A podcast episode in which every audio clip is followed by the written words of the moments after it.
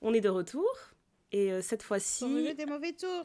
Voilà, cette fois-ci, on va vous jouer vraiment un sale tour. Mais c'est pas notre faute, c'est Darmanin. C'est Darmanin qui nous a joué un sale tour et du coup, on se retrouve avec. Euh, euh, on s'est on s'est on s'est dit qu'il était important qu'on adresse en fait cette, cette, nouvelle situation en France, cette nouvelle loi de l'immigration qui a été votée. On pensait peut-être en parler dans un autre podcast, mais au final, juste avant nos enregistrements, on a reçu un message d'une auditrice qui était assez euh, désemparée euh, à l'annonce de la, de la nouvelle voie qui a été votée et euh, qui était vraiment, bah, qui vraiment désemparée et inquiète en fait de l'avenir, de son avenir en France. Et elle nous a demandé tout simplement qu'est-ce qu'on en pensait et est-ce que est-ce qu'on envisageait de quitter la France et est-ce qu'on euh, conseillerait à d'autres personnes de quitter la France? Parce que là, elle était dans une position où elle se demandait si ce serait pas le moment plutôt de fuir ce pays euh, parce que à cause des à cause des restrictions qu'on est en train de vivre et à cause de, de je sais pas si on peut dire une récession, mais euh, ouais, de voir cette, cette, ce gros changement en fait par rapport à nos droits et par rapport à des fondamentaux qui faisaient quand même la distinction pour la France en termes de droits sociaux. Et ces valeurs-là qui sont en train de se perdre, en fait. Donc, on s'est dit qu'on allait faire un petit bonus à part et euh, répondre à notre auditrice, en espérant vraiment que ça l'aide et que ça en aide d'autres qui se poseraient peut-être la même question. Euh, voilà, je me dis comment commencer. Je peux déjà commencer par dire que c'est quoi mon statut d'immigration? Mes parents ont immigré vers la France euh, il y a une trentaine d'années il y a une trentaine d'années, et moi je suis née sur le territoire français, donc de parents immigrés, qui n'avaient euh, qui n'avaient pas de titre de séjour, je pense, à l'époque, donc euh, euh, qui étaient en statut irrégulier. Et j'ai obtenu la nationalité après avoir fait une demande, je pense, à mon adolescence. Je pense que j'ai eu la nationalité française à autour de 13 ans, 12 ans, quelque chose comme ça. Voilà. Pour toi, c'est pareil ou pas? Non, toi, t'es née en France aussi? Alors, euh, moi, mes parents sont de l'immigration, mais euh, qualifiés. Mhm. Euh, donc, ils sont venus faire leur, leurs études, un en France et l'autre en Belgique. Et je suis née en France aussi. parce que je pense que mon, mon père avait obtenu un poste en, en, France et donc ma mère a fini ses études, l'a rejoint. Et mhm. je suis née en France également. Voilà, donc euh, voilà, inutile de dire que cette loi, elle nous affecte toutes, et euh, de, manière directe ou indirecte, mais on s'est dit que oui, forcément, toutes les personnes afrodescendantes qui vont nous écouter, elles vont forcément se sentir extrêmement concernées et être inquiètes en fait de l'avenir. Et euh, donc je comprends tout à fait en fait qu'ils puissent avoir énormément de questions, énormément. Franchement, je, je, me suis beaucoup renseignée sur ce que cette loi représentait parce que c'est facile aussi de tomber aussi sur des fausses informations. Euh, par rapport à ce qui va être mis en place. Mais euh, voilà, j'ai certaines ressources que j'aime bien, euh, bien suivre en général. il s'agit de trois personnes en particulier que je vais recommander de suivre. C'est Siam Asbag, qui est, qui est sur Twitter et sur Instagram, qui donne toujours énormément d'informations en termes de politique, de géopolitique. Il y a Lorraine Lolo qui a son association Cité des Chances, dont le but est de vulgariser la, politique chez les jeunes excellent. Elle est aussi euh, sur euh, Twitter et sur Instagram. Et il y a euh, la journaliste Nesrine Slawi, que j'aime beaucoup aussi, qui est une femme vraiment brillante et qui est capable de vraiment de permettre d'avoir un point de vue toujours très éclairé sur des situations comme celle comme celle-ci et qui est capable aussi de vulgariser en fait certaines choses que qui pourraient nous dépasser pour les personnes qui ne sont pas tout le temps investies et intéressées dans la vie politique. Et après, ben, en quatrième, je ne sais même pas si c'est vraiment une recommandation, mais je pense que tout le monde la connaît, c'est Rokaya Diallo. Euh, elle nous donne, franchement, je, tu sais qu'à chaque fois que je vois une apparition, une apparition de Rokaya Diallo, je me demande, est-ce qu'elle va bien? Parce qu'elle fait tellement de choses. Je me demande vraiment, genre, j'espère qu'elle va bien, j'espère que mentalement, moralement, elle va bien. Parce que j'ai jamais vu une personne aussi déterminée. Elle est, elle est toujours motivée à, à répondre aux personnes qui ont des attitudes insupportables sur des plateaux. Et tu, les vois, tu la vois toujours rester calme et répondre avec respect, pas d'insultes, pas de colère, toujours les faits.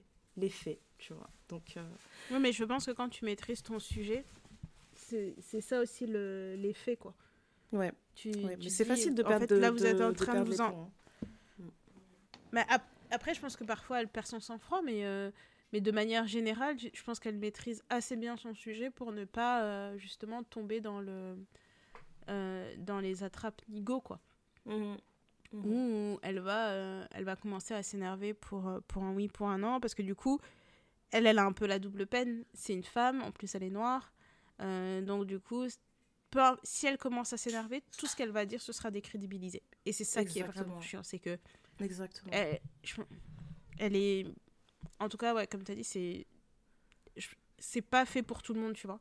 Ouais, c'est vraiment, vraiment pas fait pour tout le monde. Et tu vois, c'est comme... Euh, c'est un, raccourci très rapide que je vais faire, c'est... Je regarde pas cette émission, mais euh, TPMP, je ne comprends pas comment des gens continuent d'aller là-bas. Oui, vraiment. tout à fait d'accord. Je comprends je comprends pas pourquoi. C'est quand j'ai vu euh, sur Twitter que la nouvelle première dauphine de Miss France, la première émission qu'elle a faite, c'était PMP. Je me dis mais pourquoi t'es allée là-bas? Bah malheureusement parce que c'est la visibilité. C'est ça qui, c'est ça qui m'agace avec cette émission justement, c'est que c'est une émission détestable, mais c'est la plus regardée. Donc forcément, quand une, quand une personne va être invitée là-bas, elle va se dire, je pense que c'est le cas de tout le monde, elle va se dire, je, je pense pas que Cyril Hanouna soit quelqu'un que j'apprécie particulièrement, mais c'est une visibilité que j'aurais pas ailleurs. Donc elle va y aller. Ouais, bah écoute. Euh, voilà, voilà. tout, ça pour moi, c'est le même niveau. C'est le même niveau pour moi quand tu essayes de, de. Comment dire de, de travailler sur, des, sur, sur ta personne, quand tu essaies de, de, de, répondre à des choses sur des faits. Euh, pour moi, c'est ce niveau-là d'engagement qu'il faut avoir, quoi qu'il faut avoir, c'est. Enfin, je, je perds un peu mes mots, j'ai du mal à, trouver ma phrase, mais. Euh, mais euh, quand tu vas sur ce genre de, de plateforme, de toute façon, à partir du moment où tu es dans un médium, il faut être solide sur tes appuis. Exactement. Voilà. Donc pour répondre à la question de, de, notre auditrice, je pense que euh, que quitter la France, c'est dans l'esprit de, de, toute personne concernée par cette loi. Et je sais pas si c'est une option en fait. C'est que c'est une pensée qu'on a tous et je pense que même avant, euh, avant même d'en arriver là, je pense que quand on a commencé le deuxième mandat de Macron et qu'on est en train de se dire on va avoir soit Macron soit l'extrême droite, ce qui est plutôt risible aujourd'hui quand tu regardes ce qui se passe, il y a beaucoup de gens déjà qui disaient je suis prêt à quitter la France, je suis prêt à quitter la France. Maintenant dans les faits, c'est tout autre chose. Pour ma part, je pense que je peux parler du fait d'avoir quitté la France pour, euh, pour l'Angleterre. Moi, quand j'ai décidé de quitter la France, il y avait plusieurs choses qui me donnaient envie de partir. Et, euh, et je pense que le, le, coup de grâce, ça a été, euh, ça a été une situation en fait qui, qui s'était passée à l'école avec, avec, ma première, avec ma première fille, où ben, on a eu un cas, de, un cas clair et net, vraiment transparent de racisme. Et en fait, c'est quand j'ai vu la manière dont cette situation a été traitée, c'est-à-dire qu'elle n'a pas été traitée tout simplement par l'établissement, etc. Mm. Je me suis dit, en fait, non. C'est pas, euh, c'est pas en maternelle que je vais commencer à subir, à subir ce genre de choses et montrer à ma fille en fait qu'elle peut pas obtenir justice sur des choses aussi bêtes. Il y a une chose dont j'étais mm. sûre, c'est que le racisme français et le racisme en Angleterre, c'était pas la même mm. école en fait. Et donc je me disais que si je pouvais au moins être dans un environnement qui allait la protéger de ce genre de choses, ne serait-ce que dans le milieu scolaire, j'allais le faire. Et je savais que le niveau, le niveau scolaire déjà est, pour moi, pour ma part, plus élevé en Angleterre. Et aussi mhm. qu'il euh, y a certaines choses en fait qui, qui sont politiquement incorrectes qui le restent encore en France. Donc ça, ça m'a vraiment, c'était vraiment le coup de grâce où je me suis dit non, en fait, je veux que mes enfants, je veux pas que mes enfants soient dans le système éducatif français. Je, je peux pas. Parce que ça a réveillé aussi des choses que moi-même j'ai vécues, en fait. Il y a beaucoup de situations où je me suis dit, non, c'est pas possible. C'est pas possible que j'ai vécu ça, en fait, en tant qu'enfant. Euh, c'est incroyable. Donc tout ça, ça m'a donné envie de partir. Mais moi, ça fait même pas... Euh, ça fait même pas 4 ans que je suis en Angleterre. Et euh, je sais pas si nos auditrices se renseignent un peu sur la politique en, Angleterre en ce moment. Mais à Londres... à Londres, ce qui est en train de se passer, c'est incroyable. En fait, on a notre pote, euh, je sais même pas pourquoi je dis à Londres, en Angleterre, on a notre euh, nouvelle amie euh, à, à, Downing Street, Rishi Sunak, qui est le premier Prime Minister d'origine asiatique. Et il faut mhm. savoir que ça, c'est la plus grosse, c'est la plus grosse communauté non anglaises dans le Royaume-Uni. Donc, tu vois, quand on te dit, euh, quand on te parle de l'effet Obama, en fait, comment les, les Noirs d'Amérique se disaient Waouh, on a un président noir, ça va être incroyable, la vie va changer, etc. bah, Rishi Sunak, c'est pas ça. Mhm. Rishi Sunak, lui aussi, il est en train de parler des lois d'immigration, il est en train de parler du fait qu'il faut durcir euh, euh, euh, les frontières, qu'il faut éviter d'avoir des migrants parce que les migrants ra- euh, ramènent certains problèmes et frustrent les Anglais sur le territoire qui n'arrivent même pas à joindre les deux bouts, etc. Et que, en gros, bref, il y a vraiment toute une campagne en ce moment de diabolisation de l'étranger. Et là, récemment, ça m'a fait penser, mais j'ai quitté la France pour ça. c'est quoi cette blague? Exactement. je me suis vraiment dit, mais qu'est-ce que c'est que cette blague? Et, et aussi, ce, que, ce à quoi j'ai pensé, en fait, quand, j'ai reçu, quand on a reçu cette question, c'est que, pour ma part, j'ai juste fait Paris-Londres, tu vois. Paris-Londres, c'est pas incroyable, c'est vraiment rien pour moi. Quand tu regardes la carte du Mm. monde, euh, par- déménager de Paris pour s'installer à Londres, bah pour moi, c'est presque comme si c'était pas un déménagement, en fait. Quand tu sais que c'est un chemin Oui. que tu peux faire très facilement euh, dans l'année, plusieurs fois, c'est pas choquant à mes yeux. Mais je sais que quand moi j'ai annoncé à ma famille qu'on allait partir, c'était un énorme choc pour eux. Pour eux, c'est comme si je leur disais que j'allais m'installer en Australie, c'était la même. Et, Mm. euh, et ça leur paraissait être un- un- une organisation colossale, en fait, de décider de changer de pays. Et je pense que pour changer de pays, c'est vraiment une question de mentalité d'abord. Tu peux pas te dire que tu vas quitter l'endroit dans lequel tu as fait la majorité de ta vie. Parce que je sais que pour le, pour le coup, l'auditrice avec laquelle on a, on a parlé, elle est en France depuis euh, moins de 10 ans. Donc je peux comprendre Mm. que tu sois plus, plus poussé à partir en fait. Donc dans son cas, en fait, je pourrais comprendre qu'elle a envie de partir et je pourrais comprendre que ce serait moins difficile pour elle. Mais malheureusement, le truc sur lequel je voulais vraiment insister, c'est que quitter la France, c'est pas la solution pour tout le monde. Il y a des gens qui ne connaissent que la France, qui ont toute leur famille en France. Tu vois, y a des, je sais qu'on est beaucoup avec, avec euh, les différentes diasporas à avoir de la famille un peu partout dans le monde ou au bled, etc. Mais il y en a Mhm. certains, ils sont là depuis des générations en fait en France. Donc il n'est pas question Mhm. de partir pour... euh, parce qu'il y a beaucoup de gens qui vont dire oui, euh, c'est le moment de, de- de se euh, rapatrier dans son pays d'origine, etc. Mais si tu ne le connais pas, quelles sont tes options en fait? Et, et c'est- là-dessus en fait que je trouve ça vraiment complexe en fait cette phrase de juste dire vas-y c'est bon, ça devient n'importe quoi la France, on s'en va. Non, il faut qu'il y ait des personnes qui soient encore là sur place, il faut qu'il y ait des personnes qui puissent lutter pour s'assurer que le peu qui nous reste, eh ben, on puisse avoir encore une- un semblant de vie décent où, où nos droits sont respectés en fait. Et c'est là en fait que je me suis dit, euh, là je suis rentrée dans une phase où euh, déjà j'attends de voir si la loi elle va vraiment entrer en vigueur parce que là elle a été votée mais le temps qu'elle passe, qu'elle passe vraiment euh, en vigueur, je pense qu'il y a un petit délai. Et il y a des pétitions Mhm. qui ont été lancées pour empêcher justement qu'elle soit, qu'elle soit euh, entrée en vigueur. Donc on verra déjà ce qui va se passer autour de ça. Et après ça, si elle passe, je pense que ce sera le moment de lister toutes les associations, toutes les organisations qui aident les personnes en situation irrégulière pour voir quels sont, euh, euh, quels sont les, les changements par rapport à cette loi et qu'est-ce qu'ils doivent faire pour s'assurer de rester en fait là où ils sont et de ne pas se retrouver renvoyés je ne sais où ou de perdre en fait en qualité de vie. Moi, c'est vraiment ça qui m'inquiète. Donc j'attends de voir comment ça va avancer et euh, je pense que je vais sérieusement creuser sur Internet et dans mon entourage et voir qui connaît une association ou une organisation qui peut aider dans ce sens-là et donner des informations plus précises. Après, euh, moi, ce que j'aimerais ajouter à ça, c'est de se dire que le, le réflexe humain, quand les choses ne vont pas dans notre sens, c'est toujours la fuite. Euh, c'est plus simple. Euh, mais dans cette fuite, il ne faut pas perdre de, de vue que l'herbe n'est pas forcément plus verte ailleurs. Et je pense que c'est de manière générale, parce que euh, même je regarde euh, au Canada, au Québec, euh, la tournure que ça prend, on n'est pas loin de la France, on n'est pas loin de, de, Mhm. de- de l'Angleterre, on n'est pas, on pas loin de, de tout ça. Et, et les trois, là, c'est des petits potes, quoi.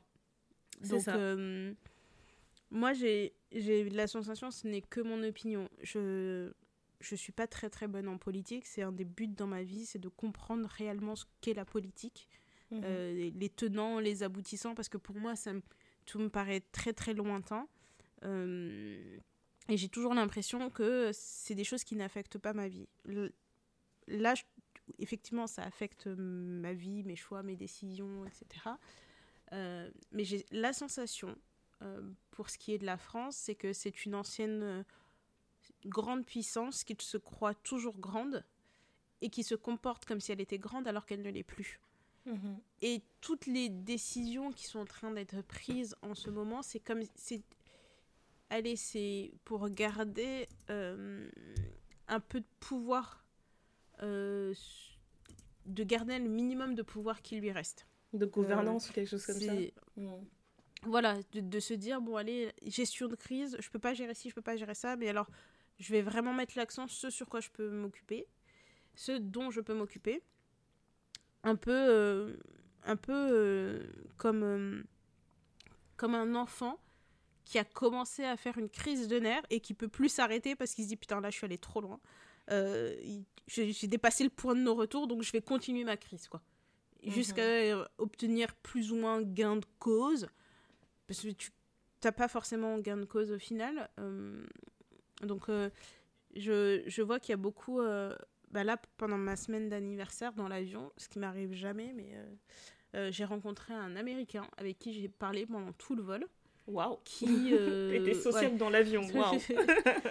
dans l'avion pendant presque 4 heures de vol. Donc, autant vous dire que c'est. Waouh! Et en fait, il m'a raconté un peu, il m'a raconté un peu sa vie, ce par quoi il était passé, les décisions qu'il prenait, etc., etc. Et un des, le- allez, j'ai envie de te dire que ce mec, c'est l'incarnation du rêve américain. C'est-à-dire Ouais. qu'il a commencé avec un petit boulot, après il est rentré dans un énorme truc, euh, ça a très bien fonctionné pour lui, il a fait ça pendant 10 ans, et puis après il en a eu marre, donc euh, il était associé dans un gros groupe, il a revendu ses parts, il s'est racheté une maison plus loin, et là il partage son temps entre la Floride et Bali. Six mois en Floride et six mois à Bali. Et euh, j'ai un peu l'impression que c'est l'exode du moment aller euh, vers la Thaïlande, Bali, euh, les pays un peu plus Sud-Asie. Tout à fait. Aller un peu dans, dans le truc émergent, dans les pays un peu plus émergents. Je vois que. Alors, c'est la sensation que j'ai, peut-être que je me trompe, mais que il y a un gros, gros mouvement de, de rapatriés. Donc, des gens qui sont dans le même cas que nous, dont les parents ont quitté un pays, les enfants ont grandi ailleurs mais qui reviennent. Euh, moi, pour parler de mon expérience, euh, j'ai un, un membre de ma famille qui est rentré au pays, euh, qui a grandi en Europe, qui a fait toutes ses études en Europe, qui s'est marié, qui a eu son enfant et qui est rentré au pays. Et ça fait euh, 15 ans maintenant qu'il est rentré au pays. Et comme c'est quelque chose que moi j'ai dans un coin de ma tête pour X et Y raison, euh, je lui ai quand même posé la question. Il m'a dit Ouais, euh, écoute, euh, moi je vais te dire clairement, hein, il, il faut avoir les nerfs bien accrochés. Parce que toi, malheureusement, tu n'as pas grandi dans les mêmes conditions qu'eux. Et ton, Mhm. du coup, ça a formé ton cerveau à fonctionner d'une certaine manière. Et malheureusement, c'est que quand tu reviens, ton cerveau ne s'adapte pas à leur façon de fonctionner à eux. Et toi, tu Mhm. penses que c'est logique, et... mais c'est pas forcément logique parce que la réalité du terrain est, est complètement euh, différente. Donc du coup, tu as cette partie-là qui est un petit peu compliquée et il me dit, euh, avant, euh, il a monté sa boîte et les affaires vont très bien pour lui. hein. Il, il est pas malheureux, mais il a vraiment construit de bas et il est monté petit à petit. Et il dit, bah avant, euh, dans ma boîte, j'embauchais beaucoup de, de rapatriés euh, en se disant, bah voilà, comme on, on a la même façon de réfléchir, on a la même façon de voir les choses, ce sera beaucoup plus simple. Et il m'a dit que maintenant, il ne le fait plus. Il dit parce que euh, de la première année, t'embauches 10 mecs et au bout d'un an, t'en as 9 qui repartent parce qu'ils ne supportent pas.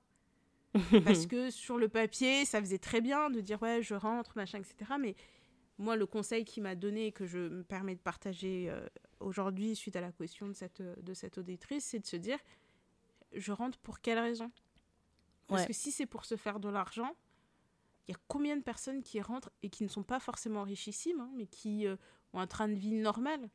Euh, Il faut pas se mettre de fausses idées dans la tête. Il faut pas Mhm. penser aussi qu'on a la science. Parce que c'est ce qu'il m'a clairement dit, c'est faut pas penser que tu as la science infuse parce que tu as étudié à l'étranger, que tu reviens au pays, que eux c'est forcément des débiles et que toi tu as réponse à tout. Et ensuite, il faut venir pour des bonnes raisons. Il dit, et il faut et même le confort que tu vas chercher ailleurs, euh, ce sera pas ce sera pas le même confort. Il sera clairement différent. C'est ça. Donc, euh, et moi, il m'a dit un truc bête. Il me dit, tu sais, euh, nous, il y a des moments, ben, tu as des coupures d'électricité, tu as du délestage. Ben, ça fait partie du jeu. Donc, tu sais qu'il faut que tu vives avec un groupe électrogène.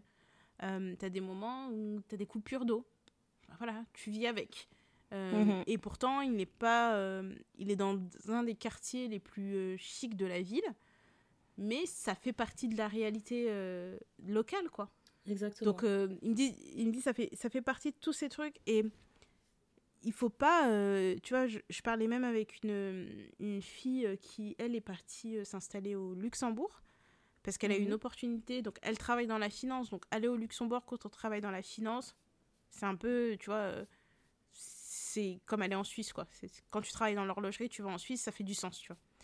Et elle, est- elle a eu un très bon, elle a un très bon boulot, elle a machin, mais finalement, elle reproduit un schéma où elle dit, ben, les Luxembourgeois sont très fermés, donc du coup, je parle pas beaucoup avec des, je suis pas beaucoup avec des Luxembourgeois, mais je suis qu'avec des expatriés. Et Ah, ce qui est très drôle, c'est que elle a quitté la France pour. Bon, elle, elle a un- une route un peu différente. Ses parents viennent du Maroc, ils se sont installés en France, ils ont fait leur, leur temps en France.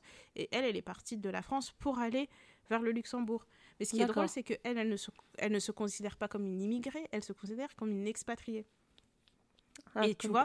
Mais moi, mes, moi, mes parents, qui en soi sont des expatriés, parce qu'ils sont pas. euh, Enfin, je fais quand même la, la distinction entre un, un immigrant et un expatrié, dans le sens où si on doit faire une, dis- une, une distinction, c'est que l'expatrié, c'est la personne qui, du fait de son travail, est obligée d'aller s'installer ailleurs. Mhm. Euh, un immigré, pour moi, c'est une personne qui vient chercher sa vie ailleurs, et je mets des grands guillemets parce que c'est pas, pas aussi simple que ça. Mais grosso modo, c'est que quand tu vas chercher l'immigré, donc forcément toutes les personnes qui viennent d'Afrique sont des immigrés. Mais les Américains qui viennent s'installer à, Pa- à Paris, euh, les, les Australiens qui viennent s'installer en Angleterre, en Allemagne ou quoi que ce soit, tout ça c'est des expatriés. Peu Et importe leur choix de poids- vie ou peu importe le parcours, c'est juste. euh, De toute façon, ils seront C'est jamais considérés comme des migrants parce que déjà, quand tu réfléchis à la manière dont le, le droit de circuler dans le monde en fait est régi par l'Occident, de te dire qu'avec un passeport africain, par exemple, il y a tellement d'endroits où tu devras faire énormément de démarches, de payer des, des- dépenser des centaines et des milliers en demande de visa qui seront parfois refusées, euh, alors qu'en tant qu'Américain, tu peux juste arriver sur le sol comme ça n'importe où dans le monde, dans la majorité des après- territoires du monde, et juste après te décider sur place qu'est-ce que je vais faire? qui vivra verra. Et donc, Mm. du coup, c'est, je pense, naturel d'avoir envie de fuir. C'est naturel de, de se dire, bon bah voilà, quelles sont mes options? Il y a telle, telle chose qui, vont, qui, qui risque de passer, qu'est-ce qu'on peut faire, qu'est-ce qu'on ne peut pas faire? Ça, c'est tout à fait euh, normal. Euh, la seule chose, c'est qu'il, comme mon cousin me l'a dit, c'est il faut y aller pour de bonnes raisons. Euh, Mhm. Pour les personnes qui avaient déjà ça en tête depuis un moment et qui se disent bon bah voilà maintenant c'est c'est le moment de le faire, euh, ça fait un moment que je l'ai en tête, faites-le. Pour les personnes qui qui prennent cette décision en réaction à, c'est la question que je vous inviterai à vous poser, c'est est-ce que la façon, enfin est-ce que le changement qu'apporte cette loi vous affecte au point où vous ne pouvez plus vivre dans tel pays? Parce que dans tous les cas, il n'y a aucun pays, en tout cas je pense, qui sera parfait à 100% à vos yeux. Il y aura toujours des trucs, il y aura toujours un moment des dérives.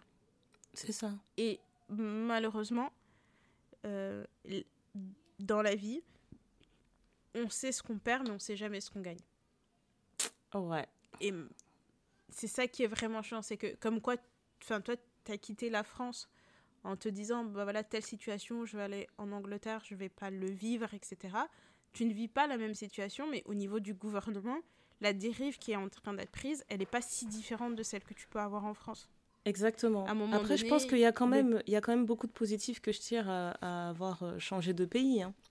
Parce que ça, Oui, comme oui. j'ai dit, c'était, c'était vraiment euh, le, le, le coup de grâce. C'était le dernier point en fait qui m'a fait euh, décider vraiment de partir. Mais c'est vrai qu'il y a, il y a beaucoup de choses où je gagne au change. Euh, mais Mm. voilà, on en reparle dans 5 ans, tu vois. Peut-être que dans 5 ans, je te dirai, ben, c'est exactement la France que j'ai laissée. euh, euh, je, je la retrouve ici. Donc on verra. Il y a, y a il y a cet aspect-là, il y a le côté euh, où le Canada aussi, c'était l'Eldorado pendant un temps. Mhm. Euh, les États-Unis aussi, tout le monde voulait avoir la green card. Euh, il est important d'avoir un chemin, son propre chemin de vie, et de Mhm. prendre des décisions pour soi et d'en être convaincu, parce que malheureusement, quand on est trop émotionnel sur la prise de décision, c'est souvent des, des décisions qu'on regrette. Il faut ré- réfléchir un minimum. Et après aussi, ça dépend de l'âge auquel on prend la décision. Parce qu'il y a des âges où tu peux te permettre de prendre une décision sur un coup de tête et de te dire, bon, bah, allez, de toute façon, ça n'a pas de réel impact sur ta vie, tu vois. Je pense C'est vrai. Et aussi de te dire que si ça marche pas, tu peux toujours rebondir sur un autre plan. Euh, tout ça, ça compte aussi quand tu es jeune, c'est intéressant. Ouais. Quand, quand tu es plus jeune, c'est plus facile, tu vois, de, de se dire, euh, bon, allez, je prends mon sac à dos, je fais un tour du monde et je verrai après. Tu as plus le temps de, de faire ça. Mais la vie d'adulte, c'est aussi se préparer pour l'avenir. Et par exemple, c'est un truc que j'ai remarqué dans, dans nos familles où les, où les parents sont des expatriés, sont des immigrés, etc. C'est que tu arrives arriver dans un pays, c'est pas tout. Il faut comprendre comment ce pays fonctionne. Mhm. Tu sais, c'est. Allez, toi, tu as quitté la France pour aller en Angleterre, tu as une cotisation à la caisse de retraite, une mutuelle, machin. Tout ça, c'est des choses que tu connais. Mais il y a des mhm. endroits où ça fonctionne pas comme ça. Tu vois, même tu vas aller juste aux États-Unis. Enfin, la Sécu, ça n'existe pas. C'est complètement différent. Bah oui. Voilà. incroyable. et même ici, hein, comme je te l'avais dit, hein, le système santé ici, il vaut tout un épisode à part. Hein, parce que franchement, à chaque fois que je me sens pas bien, tu, me dis, mais t'as pas vu un tel, t'as pas vu un spécialiste? Et je suis là, mais néné, j'en peux plus ici. Ça marche pas. La santé, c'est ghetto ici. c'est trop ghetto. Non, mais.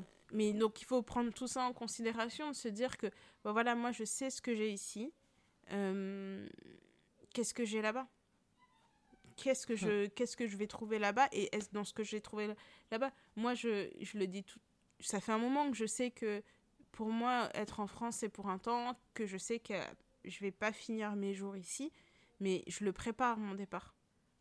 Parce que je me dis, en fait, euh, je me dis, c'est bien hein, prendre des décisions, chose, chose que cette année, vous l'avez entendu quand on est parti à, à Abidjan, moi j'étais prête à, à, fermer mes bagages et aller m'installer, d'aller m'asseoir. J'allais dire bon, au calme. Bye. C'était trop bien. C'était vraiment bye. Mais euh, après tu rentres, les, tu vois l'excitation redescend et puis tu commences à réfléchir. Tu te dis ah ouais ils ont pas ci, ah ouais ils ont pas ça, donc ça signifie qu'il faut qu'il y ait ci, qu'il y ait ça pour me permettre de, de machin, etc. 1 plus 1 plus 1 plus 1. Yeah. Voilà tu t'assois d'abord et tu dis bon, là je me suis assise, j'ai repris mes esprits. je, regardais mon compte en banque à nouveau. Mon compte en banque, il a dit Girl, qu'est-ce que tu crois? Assieds-toi d'abord. Il a dit Tu vas te calmer vite, c'est bien fait. Hmm. S'adapter dans un nouveau système, c'est pas simple. Hein. C'est vraiment pas simple. avoir les codes, les trucs. Nous, on a grandi avec cette affaire de. Euh, tu dois préparer ta retraite, il faut faire tes cotisations, il faut machin. Donc, même si euh, les gens autour de toi sont pas des experts dans le sujet, tu sais que quand tu as ta mhm. fiche de paye, dans l'argent qu'on te retire, il y a aussi ton argent de ta retraite. Mais quand c'est à toi de faire toi-même le calcul de ton salaire, tu dis, bon voilà, mon salaire, il rentre, mais que tu dois aussi préparer ta retraite, tes machins, que tu dois mettre de côté pour ta sécu. Les calculs sont différents. Oh oui. Les calculs sont différents, donc euh, et c'est beau hein, de se dire euh, je veux partager mon temps entre là et là, je veux avoir des enfants citoyens du monde que je veux emmener partout, machin, etc. Il faut il faut avoir les moyens de ses ambitions. Voilà. Il faut avoir les moyens de ses ambitions. Il faut vraiment aller prendre le temps de, de, de réfléchir. Je comprends tout à fait que le climat est euh, hyper anxiogène, que la vie tu vois, c'est un peu comme un, coup de poing dans le ventre. Moi, je le, cette loi-là, je la prends un peu comme un coup de poing dans le ventre parce que je me dis, en fait, même si tu veux resserrer la vis, tu vois, c'est comme quand tu vas chez le boucher, il y en a un peu plus, je vous le mets quand même, quoi. Pour moi, elle est passée comme ça, cette loi. C'est que on avait déjà bien borné le truc, et puis ils se sont dit, bon, puisqu'on est là, hein, ajoutons ci, ajoutons ça, ajoutons ça, et là, tu te dis, waouh. Mais, euh, Incroyable c'est la vieille puissance là qui, qui pour, enfin en tout cas pour moi c'est qui veut faire croire qu'elle est encore grande alors qu'il y en a d'autres là qui sont grands mais grands et qui toquent à la porte en lui disant Madame, assieds-toi d'abord. Tu vois. Ah, sur ces belles paroles, je pense que c'est la fin de ce bonus. J'espère que euh, ça vous aidera beaucoup par rapport à cette question. Et si jamais euh, vous en avez d'autres par rapport à ce sujet, n'hésitez pas. On se dit à la prochaine. Beaucoup et à, bientôt. Bye. Bye.